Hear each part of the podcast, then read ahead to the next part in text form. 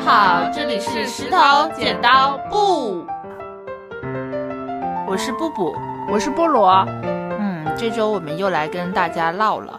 就前两周，因为大家各自都比较忙，所以我们停更了一小段时间。嗯，那接下来的这段时间里呢，我们的优瑞同学也会因为他的个人原因比较对 schedule 比较满，所以他可能会缺席一段时间我们的录制。那这段时间就由我跟菠萝，我们继续在石头剪刀布跟大家来聊天啦。嗯，那我们这期来聊聊什么呢？我们这一期想跟大家聊聊最近的电影。嗯，为什么想聊？是因为感觉最近年末电影扎堆，院线恢复了生机。除了国产电影，也有一些外国的影片。然后我们两个都各自去看了一些，然后觉得有一些是值得赞美的，但是有一些也挺有槽点的。嗯，所以。对，想来这里跟大家，主要是想吐槽吧。对，是想吐槽，但是，嗯，我们在讲的过程中，可能也会涉及到有一些剧透。那如果说你还没有看过这一部电影，然后又不想要提前知道一些情节内容的话。你可以结合 show notes 去跳去你想听的段落啊，或者说这集你就先不听了也没关系啊。对，但是看完了再来听，好吧？对，还是你说的好，看完再来听我们的节目吧。嗯，能够听节目的大家，我也希望大家能够求同存异，有对不同影片的不同感受啊、审美啊这些，都可以在评论区友好交流。对，但是不要随意吵架。对，不要吵架和随意开炮。嗯嗯，好，我的求生欲 buff 叠完了，那我们就可以开始来聊了。嗯，可以放肆吐槽了，是吗？对我首先，我们今天要讲的第一部电影是什么？三大队。对，就是张译的主演的电影叫《三大队》。其实我这部并没有说一上映我马上就去看，嗯，因为我大概知道它算一个犯罪类型片吗？剧情片？原先觉得可能是一个犯罪悬疑的片子。对对，是这类的国产的片子，我好像不是特别感兴趣，所以就拖着没去看。然后后来是有一天，菠萝说说他有个同事，然后看了以后就觉得很喜欢，还要去找剧版的三大队来看。对，然后我就产生了一点兴趣。然后有一天晚上，我就我们俩就一起去看了这个电影。嗯，但是看完以后呢，我就记得我出来以后，就我们俩打车回去的时候就。在计程车上也不管司机 在那，我们就在那一通狂吐，就是从上车打开车门到下车一直在吐槽。到底是什么引起我们这么愤慨的情绪呢？你在吐槽之前，要不要先想一想有没有优点可以先夸一下？我以为你要问我要不要先简单说一下这个故事啊。故事你就开始剧透了是吧？可以稍微讲一下吧。主线其实可以讲，主线就是一个警察吧。警察。他原来是三大队的队长，然后他有这么一帮兄弟，大概四五个人，然后他们组成知名破案小组三大队。对。然后他们碰到一个比较棘手的强奸杀人案。对，然后他们就去侦办，在这过程中发生了很多事情，然后就演变成一个千里吉凶的故事。对，而且是不以警察的身份，一个普通人的身份。对，他们在中间被剥夺掉了警察这个身份，还进去蹲了一阵子大牢，就是跟吴某凡一起去踩缝纫机的那种。对，就就这点，你前面问我说三大队有什么优点啊？我就今天想一下，我觉得这算一个优点吧。就是警察什么优点？警察进去了，但是他第一次不是因为要当卧底进去了，而是正儿八经的被抓进去了。这足以证明我们法治社会是如此的公平公正。就警察犯法与庶民同罪。但是看完以后，我就有一种，就是首先觉得这影片吧，拍出来有一股匠气。嗯嗯，我想问菠萝，你怎么理解“匠气”这个词？就是刻意雕琢，就是刻意去描绘，就有点用力过猛的意思。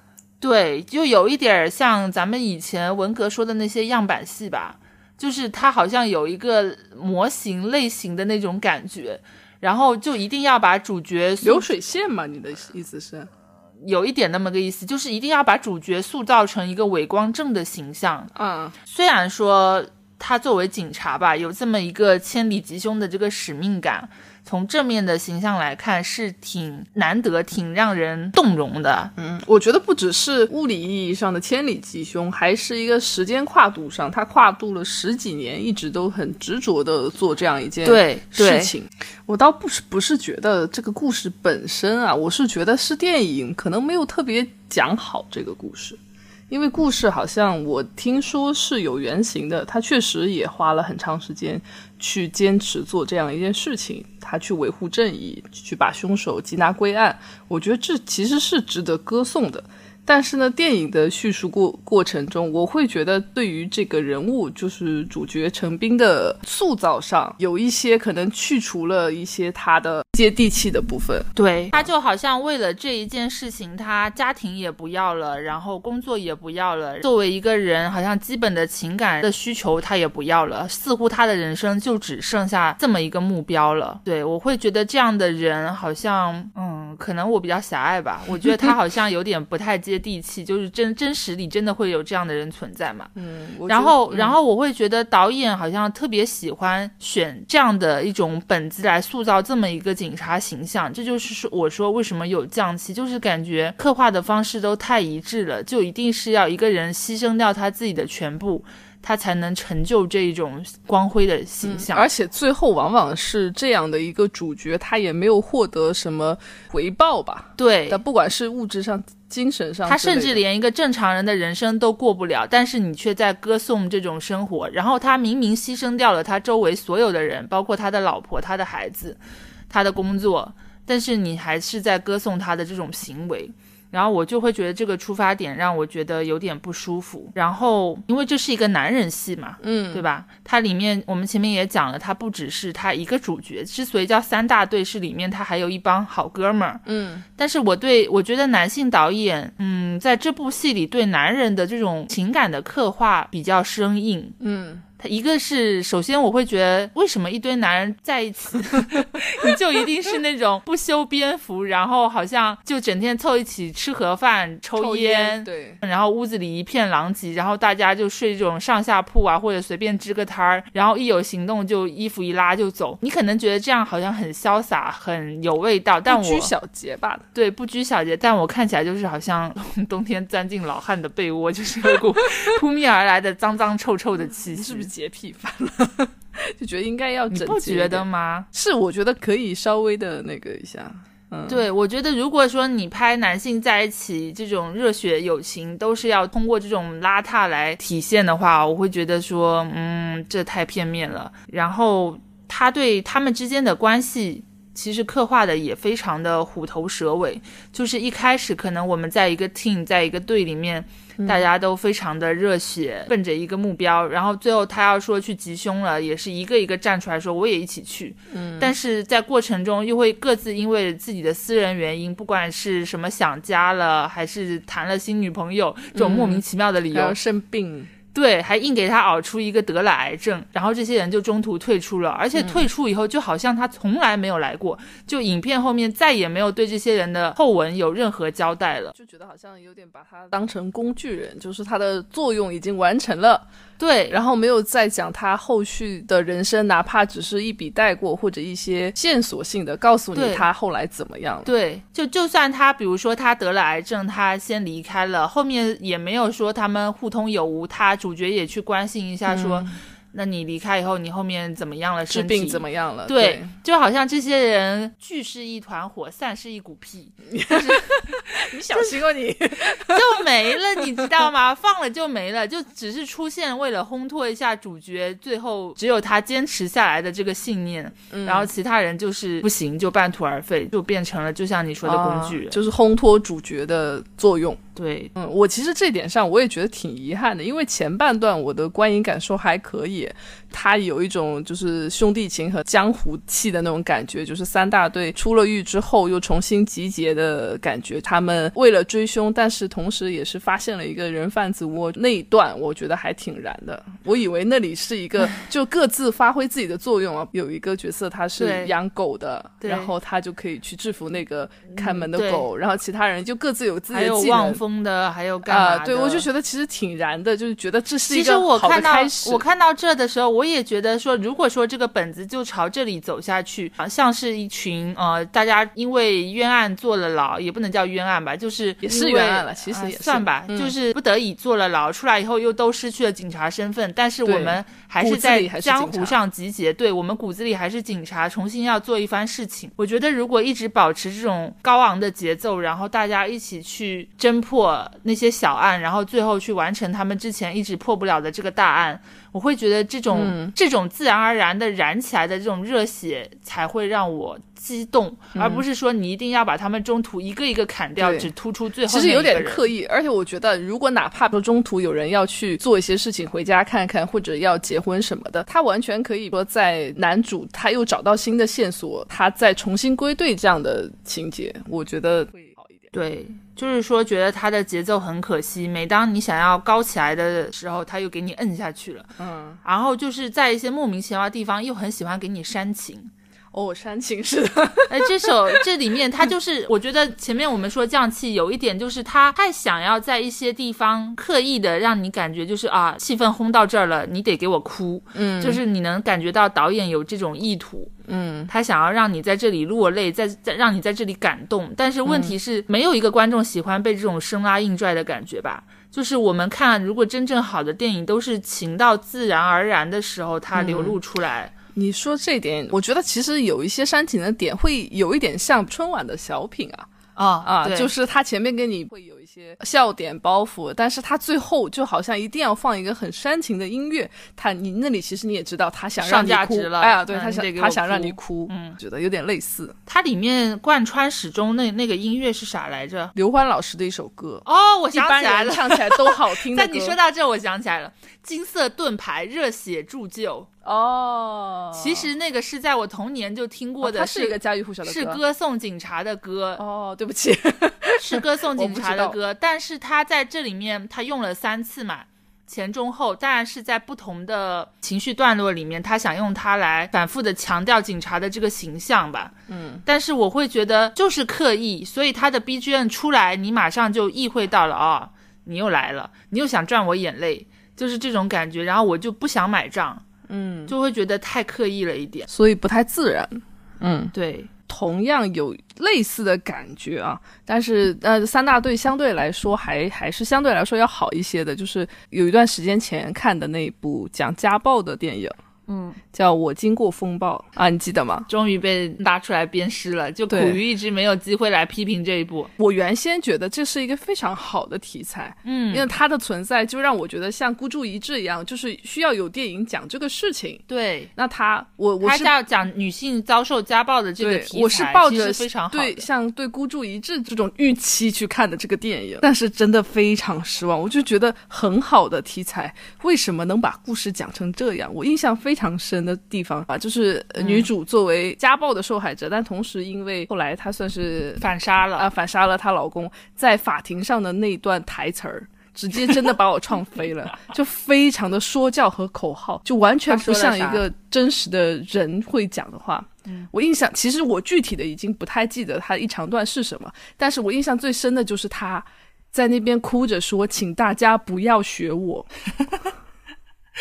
不要学我什么？不要学我遭受苦难吗？就是他说类似于不要学我走上这条路吧，就是无法自救，最后把老公杀了，对对。但我就觉得他原先首先是一个受害者。我觉得这一部我也看过嘛，我觉得他就是把女性前面如何遭受家暴这件事情拍的特别的浅，没有办法让我深入的体会到她遭受家暴的这种痛苦的经历，遭受的这中间的时长，还有那些细节都没有，他只是隐晦的告诉了你这件事，他中间又。为了展现女性成长，又布了一个年轻女律师的线，嗯，而且是个菜鸟律师。菜鸟律师让他来接手这个案子，结果这个律师从头到尾都没有帮上他的忙。中间还质疑过 女主，嗯，然后，然后我就觉得最后，最后啥，女主也没有从家暴里面挣脱出来，她还被判了刑，坐牢去了。嗯，然后这个女律师莫名其妙的变成了一个正式的律师，嗯，然后完成了她的成长。想说，我，嗯，这是啥呀？我看这个片的时候，我就很好奇，这片到底是给谁看的？所以这两部片子其实都是在某一种程度上，我觉得。都属于导演的拍摄手法太刻意了，然后明明是蛮算接地气的题材吧，甚至是取材于真实的故事，但是却总让你觉得它飘在天上，嗯它不落地。嗯然后呢，与之对应的就是我们最近一致好评的是，我们看了那个大鹏的新片嘛，叫《嗯年会不能停》，嗯就是这个片儿我们是刷了两回的，嗯，对，因为觉得确实很喜欢。我不理解为什么豆瓣只给他八点二分，一定是有一些人，但我觉得作为国产喜剧片挺高的了。我觉得他在我这可以到八点五以上。哦，对，我不知道那剩下的零点几到底是怎么回事儿，是有一些资本家看不过去了，就是 中层打的分，中层打的分 还是说有作为被吐槽对象，那这部我们就硬要说缺点吧。我看到网上有的人是在说，他们觉得庄达菲的那个角色，就是那个 Penny 那个角嗯色，叛逆他认为他不看起来不像打工人像打工人，啊像一个富二代来体验生活。嗯。但是我觉得其实他还蛮符合我身边一些刚入职场的九零后，已经不不能算了00，后零零后或者九五后，嗯，就是那种小姑娘带着一些叛逆和傲气，然后你可能觉得她幼稚、天真、理想、不服管教，但其实他们就是有这么一个初生牛犊不怕虎的那股子劲儿嘛。嗯就他说的理想主义，我觉得这点的表现没有问题。我觉得他的取材其实是近年来比较少有的，他不来写那些个别案例的苦难，嗯他来写的是大家明明都在经受，但是却都忽略、都不来说的，就像皇帝的新衣的这样的一个东西。嗯，就是我们大家其实都是草根，都是打工人，嗯我们都在忍受着一些工作上的折磨，终于才有一部片子来刻画，嗯，就是我们所受的这些窝囊气。嗯，而且用喜剧的方式，我觉得就挺好的。有很多梗啊，也就是因为它比较接地气，大家都能感同身受，才能笑得出来。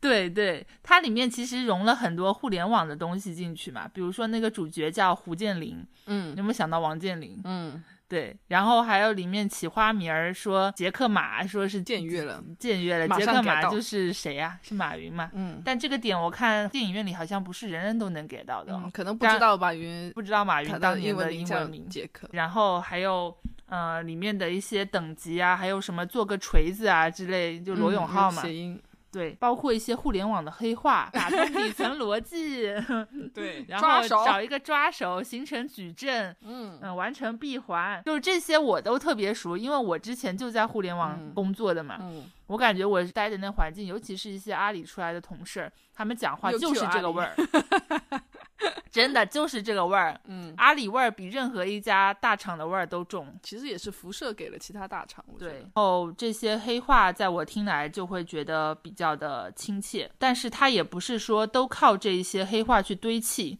嗯，因为如果这样子，它可能又会出现那种像春晚小品喜欢玩梗嘛，对，玩着玩着让人家觉得很刻意，就是网上抄的这种 feel。它还是会有一些地方的台词，让你觉得他的编剧是有认真打磨过的。比如说，我印象很深的是那个副总，那个 Jeffrey 在劝主角的时候，就是说，就是时代的车轮这样子碾过去，总有一些人是要在下面来当这个摩擦力的。嗯意思就是说，那些被开掉的人，他们就是这些在车底下增加摩擦力的，就是会被碾过去，像尘土、像蝼蚁一样无足轻重。你只要走你自己的光康庄大道，你不用管他的独木桥。而且他觉得他是对的，他是有大局观的，他是就是觉得我是为了公司好，只有我才能引领这个公司走向正道。对，我觉得这些台词其实是很符合他这个人设的，对，嗯，所以不会选。不是说屁股决定脑袋嘛？他在他那个位置，他就会想到就是这些。嗯对，然后还有像，magic Magic，magic，对，就是王大锤演的那个角色嘛，人家叫白客，白客。对，他在里面一共说了两次仰天大笑出门去，我被被歧视歧视蓬蒿人蓬蒿人。但是他两次的情绪其实是不一样的。他第二次在说这句话的时候，他就是真的嗯，想通了，我不要在这里忍气吞声的当加班狗了。嗯因为他前面是一个经常加班、各项服从性都非常好的一个标准打工人，对他看起来真的好像上过班，对对，就是传说中任劳任怨的那种社畜，但是他最后也不愿意这么做了，所以这句李白的诗从他嘴里说出来就非常的有说服力。嗯，而且还有让你为之一振。对，就是有一种热血突然就涌上来的这种 feel。对，所以他的人物刻画，然后跟他的台词其实是结合在一起的，笑点也是比较自然的，包括那个金角大王，就是金角大王真的很好笑。对，然后在电梯里我叫你名字，你敢答应吗？嗯嗯对，然后还有它的剪辑方式新颖是，其实我一开始看到它这个电影开头，它不会亮出一些，比如说总导演是谁呀，然后总剪辑是谁，我就很奇怪他为什么要把总剪辑拎出来单独说。哦，这我倒是没有太在意我看到一半我就知道了，因为它的画面呈现都非常的新颖嘛。啊。他会用那种等级，就是一个大厂里从 K 级到 K 级的这么一个金字塔，嗯然后他解锁多少钉钉上的成就，类似这种，当然他肯定不是钉钉，但是很像。嗯。然后从侧面来刻画出这个人的在公司里的地位，嗯，还有他的一些奴性到底完成了多少，对，就觉得这个剪辑也确实蛮屌的。菠萝好像没有在大厂待过吧？互联网大厂算不上吧？我无非就是我上一次跟你在，还有那个 Yuri 在同一家公司，那也是一个互联网公司，但大厂算不上。但是因为呃，你要不要前情提要一下那个老板的老板？对对，我正想说，但是那个老板其实是阿里出来的，所以呢，他身上就其实有带有非常浓厚的阿里味儿，对阿里味儿，包括那些喜欢说的黑话，他的领导方式上都会有这种感觉。就是阿里出来的人非常喜欢标榜自己是从前在阿里怎么样怎么样的，做过什么什么的，嗯然后把那一套拿出来来教育你。他呢非常喜欢在我们下班时间是六点，他会在五点五十八、五十九的时候踱到你的工位边上，嗯，然后跟你说我们来开个会，对，喜欢然后就是开会，这种变相的通过这种时间来延长你的加班时间。完了，可能开了一个多小时吧，开到七点快半的时候，你跟他说肚子饿了，老板我肚子好饿，他只会说我也是，对。他不会去说你要不先休息一下什么的。就用现在的话来说，就是比较会 PUA 吧。不管你做什么，他也很少会承认说你做的还不错，只是会用彰显自己的话去说。对，然后那时候我记得他在公司里比较喜欢的一个我们的同事，那个同事之前应该也是在大厂待过，在我们大家都不太愿意加班的时候，你提起这茬，我想起来了。我们不太愿意加班的时候，那个同事呢是会站在老板那边，然后跟我们说我，印象很深那句话。对，说我们的同事大概都还缺少一些狼性吧对，没错，就是这个词，狼性。所以我那天在电影院看到“狼性”这个词的时候，我的火就从底下这样唰窜上来了。就是我们能不能先保有人性啊？对，为了人性都还没有得到基本的保障，你就要我们有狼性是怎样啊？这个狼性这个词是从阿里出来的，是不是？是的，嗯，然后我们也不能光说阿里吧，我还待过一个知名互联网大厂，嗯，在杭州还蛮有名的点名批评。点名批评有赞，有赞这家公司真的是，因为我之前是做新媒体运营的嘛，嗯，我就这么说吧，我进去一天早上到那儿，我不到下午四点半，我是没有机会、没有时间来做我当天的工作的。这干嘛呢？他会把其他销售或者说跟我根本八竿子打不太着的一个会，嗯。然后通知我，硬让我去参加，美其名曰是让我学习，嗯。或者说他临时组织一个复盘会、交流会、组内的什么会，反正就是各种会，都在开会。然后对通过开会，然后把你大半的时间占掉，嗯然后四点半左右我才有时间来做我这天的工作。一个人可能当时要负责三到四个矩阵号吧，嗯那你根本要完成一周的更新，你每天的时间是非常非常少的。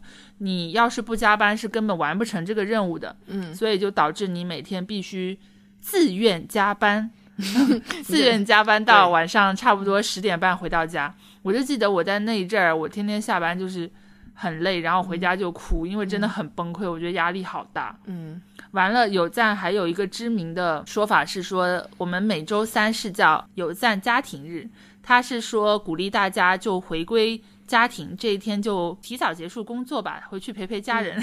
这一点我前两天刚好听一个同事讲，说他朋友在字节。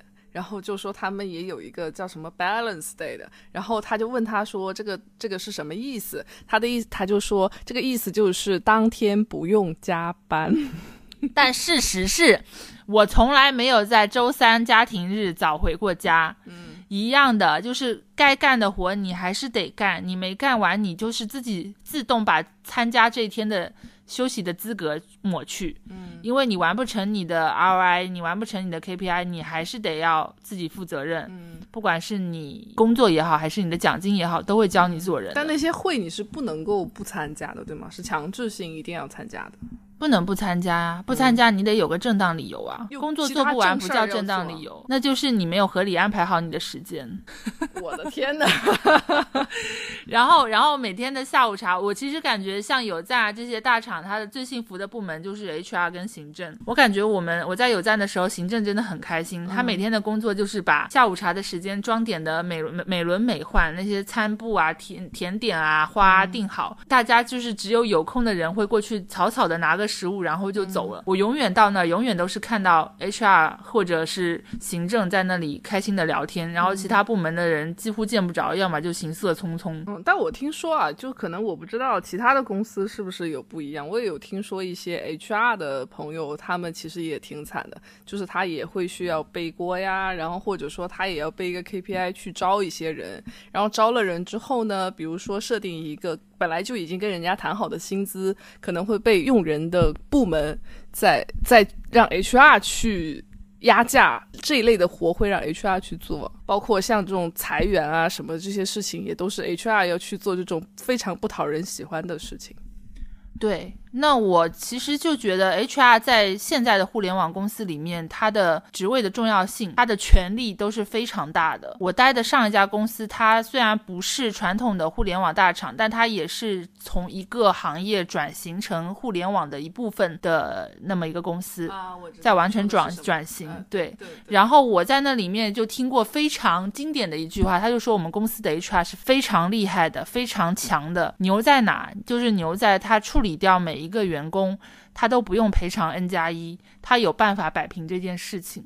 听起来好讽刺哦。这说他这方面是非常强的话，我觉得听从打工人的角度来说非常讽刺，就是相当于是不让一个普通的打工人拿到他应有的报酬。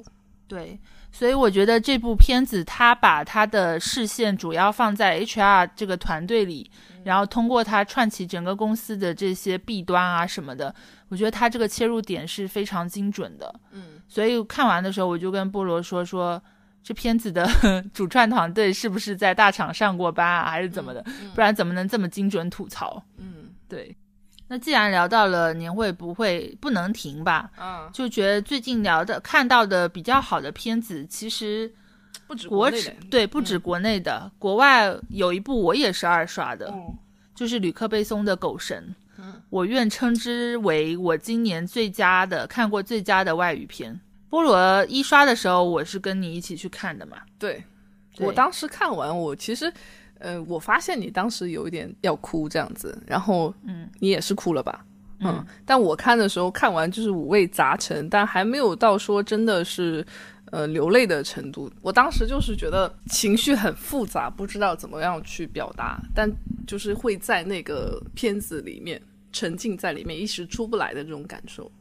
我觉得可能这就是咱们俩 MBTI 不同的一个 反应。嗯你 MBTI 是什么来着？，ISFJ，对你还是有比较理性那个的一面，我就完全是 INFP，就是一个特别感性主导的人。嗯，然后我当时看完，我是就是在那流眼泪，就是我觉得人他作为一个人太难了，就是那个东西好，你好像辐射共情到了许许多多个这样的人，就不只是他，我甚至在他身上也投射了我自己，就觉得说可能在一个原生家庭没有办法给你那么多爱的情况下缺爱的人，缺爱的人，他成长以后会怎么样？他即便那么坚韧的想要呃改变自己的人生，但是他还是会被一次次的打下来，就像一条狗一样。哦，你这个 描述真是，对，然后所以我就觉得这片其实一开始吧，我们俩看这电影的时候还讨论过它的译名，就说 Dog Man 为什么翻译成狗神？嗯一开始我看这个片子的名字，我可能没有很想看，因为我会以为它又是那种好莱坞的什么超级英雄，超级英雄片，什么狗神啊，什么神、什么王之类的。猫女嘛，你 对，但是后来我看了预告片，就是台湾那边的翻译，它叫人犬。嗯我就觉得这个翻译确实更符合看完以后，对更符合主角。我们也可以简单先提一下吧。他是在讲一个人，吕克贝松是他看了一个现实里的新闻，就是有一个男孩子，他从小被他的父亲虐待，然后关在了狗舍里面，就跟狗一起成长。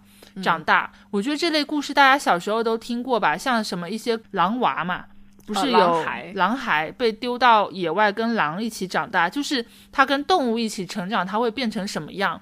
不是泰山这种吗？对，但是吕克贝松没有往那个人的野性方面去拍，嗯他把他拉回来了。嗯，他就是人依然是人，但是人变得为什么不喜欢跟其他人在一起，而更愿意跟狗在一起？嗯是因为狗身上有非常多的优点是人没有的，对，狗忠诚、有爱、嗯勇敢，然后团结，但是人总是虚伪狡诈，嗯然后为了互相利益，对为了利益而争斗。对，就觉得从这个利益出发，他去讲故事，他的这个切口小，但是他辐射的面很大。然后其中还讲到了关于人和宗教的这这块东西嘛。对他为什么叫 Dog Man？其实他中间有一幕是他哥哥往那个狗舍外面钉一个白布条嘛，嗯横幅一个横幅，对，一个横幅。好像写的是什么 name of the god，就好像以上帝之名这个意思。对，然后那个 guard 他刚好倒过来，从被关在那个狗舍里的角度看出去，就是 Dog Man，嗯，就是把上帝倒了过来，这样。所以我觉得这个名字也蛮妙的。菠萝在这篇里面，你有什么点是觉得特别厉害的？我觉得非常值得一提的是，主角的演技真的非常好。哎，我当时看完马上去搜，哎，我还在想说，哇，这位天才凭借这部应该能拿个影帝吧？然后才发现他早拿过影帝了 就是影帝本人，就是影帝本人，他真的太厉害了。他有那种平静中带着疯批的感觉，对你完全就是会沉浸在他那个角色里，对他非常自然的演演技。对，Douglas，嗯，名字也有意思。然后他就是很多个导演给到他特写的镜头，你都能从他的表情、眼神里面看出他此刻那种情绪。对，甚至是没有用言言语表达出来的那种内在涌动的情绪，你都能感对，觉我觉得其实不好演，因为他他从这个影片的角度，他是在叙述自己的原先的一些经历，但他叙述的时候是以一种比较平静、云淡风轻的讲我曾经遭受过的一些苦难的事情，，对，就是这种收着，但是你又能够感觉到他明明收着，但下面却对是汹涌的，对，所以我觉得他的演技真的非常好。他的演技就是让我忍不住想拉踩一下张译，就是张译，我真的看你的类型片看腻了，不管是你演《狂飙》还是《三大队》，你演这个警察好像都是一个套路一个样子，嗯。但是我觉得这篇的主角道格拉斯啊，嗯，他那个演员我忘了叫什么名字，对不起啊，但反正我记得了你的角色名，对对，他在演的有两个细节我是印象很深的，一个是他跟黑帮大佬火拼以后，他其实最后那个枪没子弹了，然后他背上也受了一枪了嘛，他就踉跄着走到那个回到他自己的房间里面，然后这个时候黑帮那个老大也举着他的枪跟在后面要进来了，嗯。然后这个时候主角是选择坐下来，然后给自己倒一杯红酒嗯喝，嗯。想压压惊或者也好，怎么样也好，嗯，但他这个时候就不是单纯的坐在那里，咵一下猛的倒红酒，或者慢慢的在那品。他倒红酒的时候，那个手是在颤抖的，而且是对是其实感觉是自然的反应。非常自然。你这种细节，你就能体现出演员对他所处的那个角色的处境，他是有很深的理解的。嗯就这个时候，一个人刚经过这种内心和枪战的这种激激昂，你这时候是很难平静下来的嘛。嗯，然后，即便你想佯装镇定，但是你的手上的动作是会出卖你的内心。嗯就这一点，他抓得很对，准。而且我觉得他那一刻不应该是完全解读成是镇定，比如大权在握，不是大权在握，就是胜券在握的样子。他反而有一点是他不在乎了，对，嗯，有一种很洒脱的这种感觉在。不在乎也不完全是吧？不在乎他就不会颤抖了呀。我觉得他是我觉得他是极力在掩他饰，是不怕死的，对，但是他也在赌，因为他最后不是黑帮老大要向他开那一枪吗？对啊，他也在赌，就最后那一枪信对方手里是没有子子弹的，嗯，那一刻他才是赌赢了。他说上帝站在我这边。对，所以他前面其实也是怀着一些忐忑的心情，所以我觉得他这个颤抖捕捉的很到位。嗯，然后还有一个镜头是他最后走了嘛，他最后又靠着那群狗，他的狗朋友，然后来越狱了。狗朋友，没事，对不起，我的点很奇怪。对了，他的狗狗们，他又最后靠着他的狗狗孩子们，嗯，也好笑吗？不好笑。他的他靠着他的狗狗们，然后走出了这个影院，走呃影院，他，你让我重新说这句话。好，还有一个细节就是最后那那一段，他靠着他的这些狗狗们，然后走出警局，要重获自由。其实也是他要选择走向死亡的时候。嗯在他出来，然后那个警局的大门对面正朝的是一座教堂。嗯然后那就是他从小到大，他他家里他父亲、他的哥哥都信基督，他们嗯整天跟他强调上帝，说你是被上帝遗弃的恶魔，你是个怪物。嗯然后这一刻，他选择走向上帝，他要证明其实他一直是跟上帝在一起的。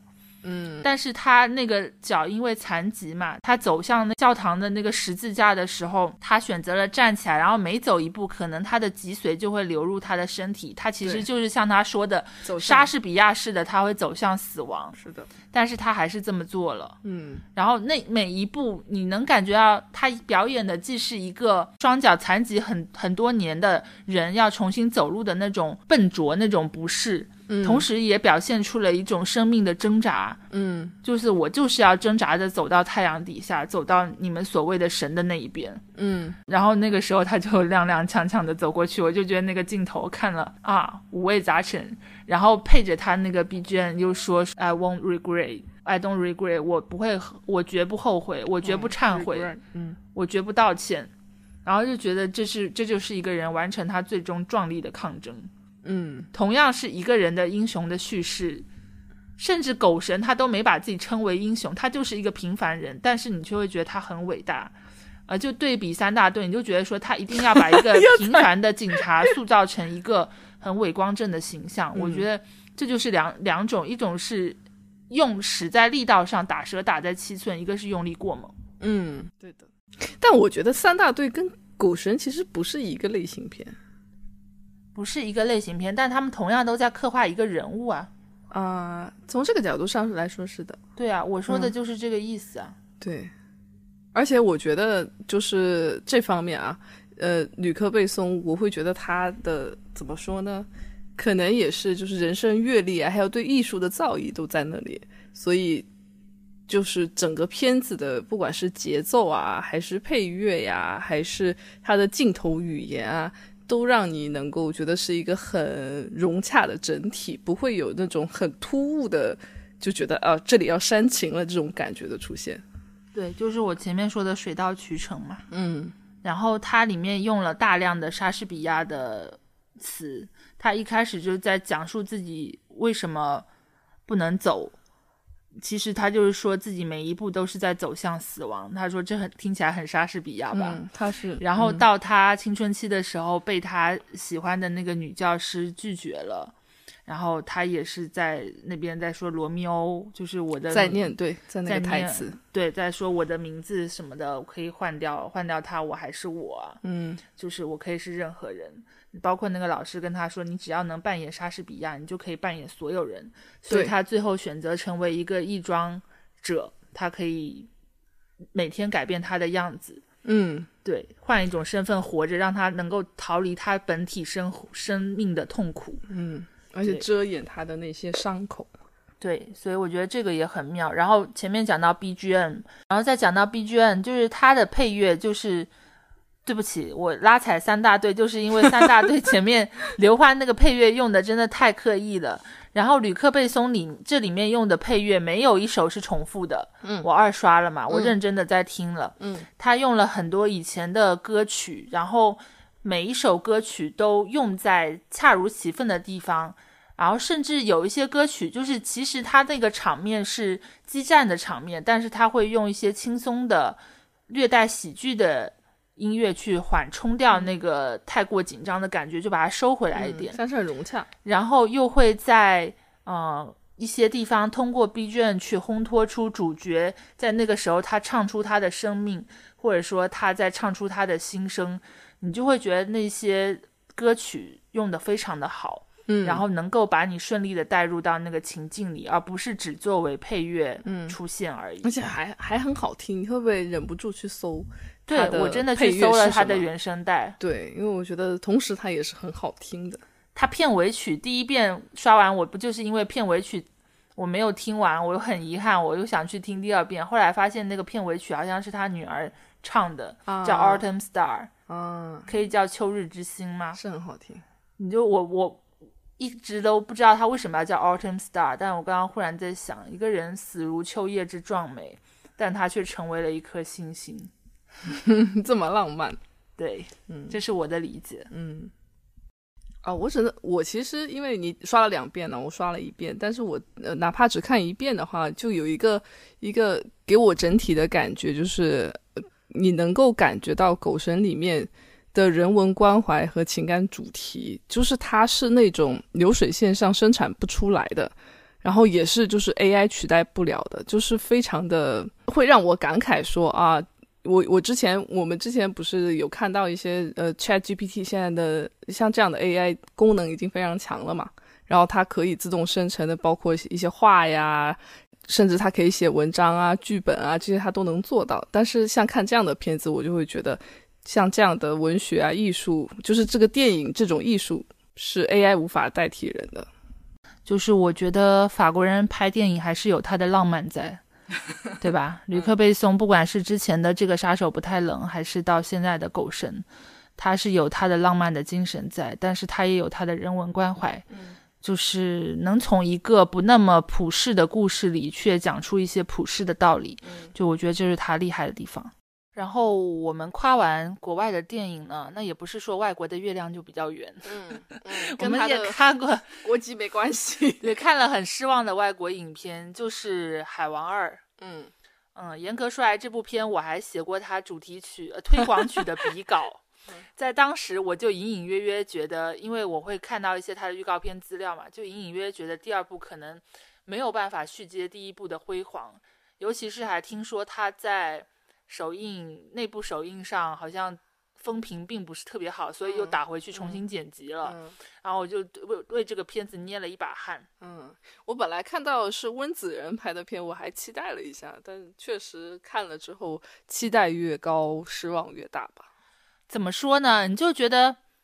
在我看来，在别人看来，可能觉得它就是一部商业片，就马马虎虎差不多得了。但在我这边看，它就是基础的爆米花片都不能够合格，嗯，就是好勉强哦。它的情节都太套路化了，就是主角到哪一步，下一步会发生什么，你完全是可以预判到的。甚至说他的台词，他要铺的笑点的梗。你都觉得哦，他接下去一定是要这样表现，一定是要 Q 一下洛基，一定是要怎么样一下？就是反正他这里也是想让你笑，对，就这种感觉，就跟三大队一样的毛病，就是我这里想要让你笑，我这里想要让你哭，我这里想要让你思考，就是这些点还是用力过猛了。对，然后为什么第一部这么热血，第二部就一定要走那种亲情大团圆？你一定要把英雄拉下这个神坛，让他回到那个现生中呢？这是一种亚洲式的叙事吗？我忍不住会这么想，因为他是亚裔嘛，导演。对，我你说的亲情线是指的他里面兄弟线很喜欢好莱坞这边很喜欢拍一种兄弟情吧？啊，我觉得兄弟情之前从洛基这边获得了一些吃到了一些红利吗？所以海王也要跟他的弟弟再重修旧情吗？明明是他把他弟弟从王位上拉下来，把他的未婚妻抢走，把他塞到了监狱里，然后现在有事情又要回去找他弟弟，然后跟他说 “We are brother”，你就不觉得这一块非常的有点生硬？就是为了为了让剧情推进，而且他弟弟就真的变好了，他就没有再背刺他。对他觉得这样是出乎观众意料，但我觉得这样很老套。嗯。所以整篇看下来，我感觉只有在温子仁最开始拍那个他们几个到地地底下探险的时候，那个一惊一乍有怪物好像要从冰里出来的时候，我觉得啊，这是温子仁。嗯，他果然还是在他拍他的恐怖镜头里有，在他的舒适区里他游刃有余。嗯，然后到更更大的叙事，他好像有一点变不出太新的花样来。这是我个人的看法啊。温子仁导演的粉丝不要批判我。嗯，我们还是很认可温子仁在恐怖片的造诣的。嗯，我最想吐槽的其实就是，呃，我印象比较深的一点，那个大 boss 啊，看起来很酷炫、很厉害的大 boss，就是。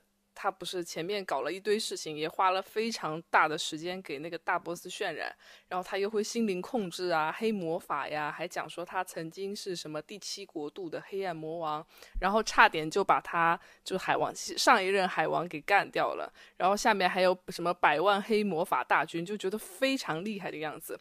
然后呢，眼见着他就要得逞，他要复活了。然后我当时的期待就觉得，嗯，接下来可能会有一段，有一个高潮点。对，而且会有一阵一场恶仗要打，可能会有很酷炫的那个打戏可以看嘛。结果没有，完全没有。他他就是在即将要复活的时候，被海王用那个三叉戟一叉子给捅死了。就是感觉你的那个高潮点一直要来未来，然后快到的时候戛然而止。对，就是铺垫的很长，然后好像就是好像要起来了，然后他就他就他就他就突然垮掉的感觉。对对对，所以嗯，海王这一类吧，我觉得超级英雄片里面我能给到的分数很低。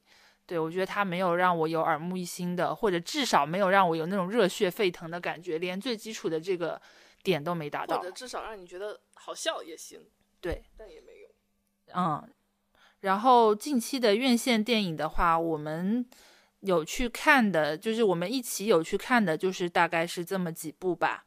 然后总是到年末了吧，也想跟大家说一说，今年其实我们还看过的各自能够推荐出来的一两部电影，也是能跟大家交流一下的。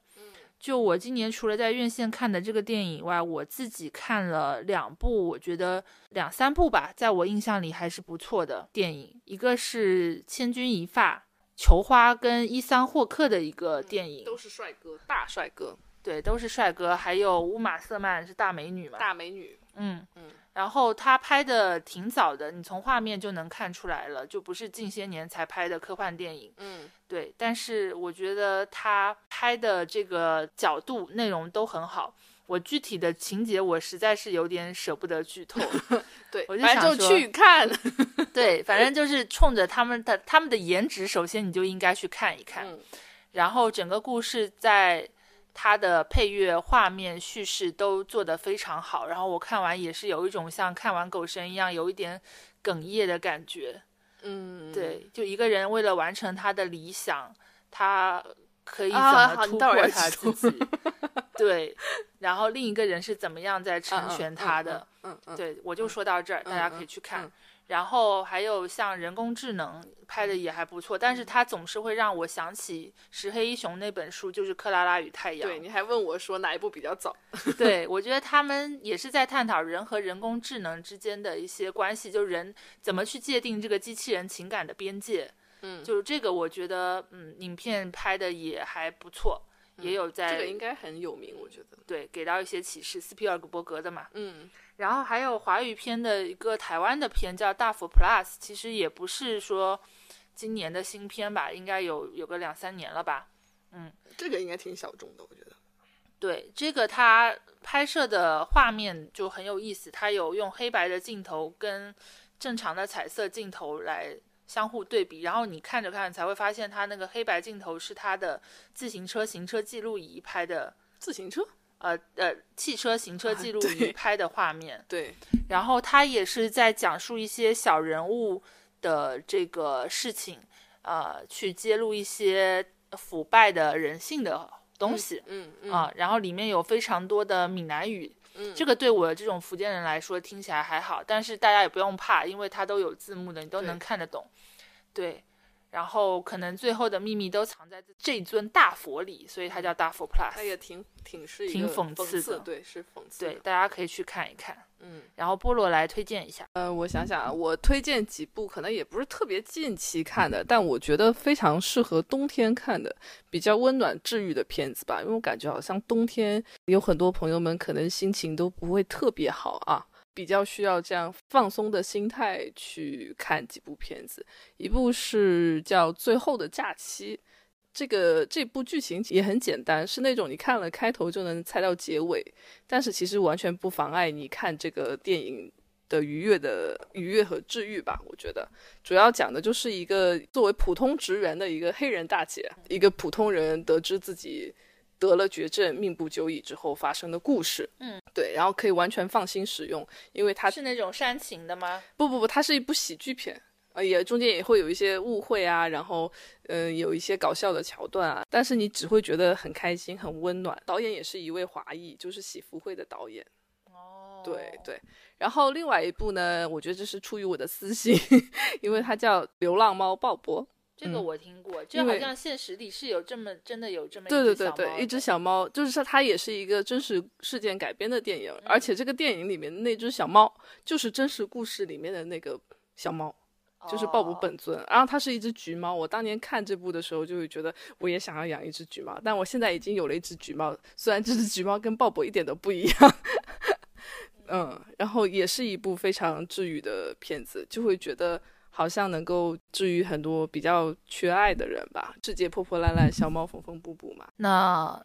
这几部电影呢，就是我们在年末想跟大家推荐一下，就是我们觉得还不错的电影。因为之前有一期我跟菠萝闲聊的时候，有一位听众朋友给我们留言说，希望我们也可以平时推荐一些我们喜欢的书和电影。嗯，那可能我们在之后的节目里也会找机会多跟大家来做一些这方面的交流吧。嗯嗯，总之就是我们觉得，不管是书还是电影，就好的作品，它其实。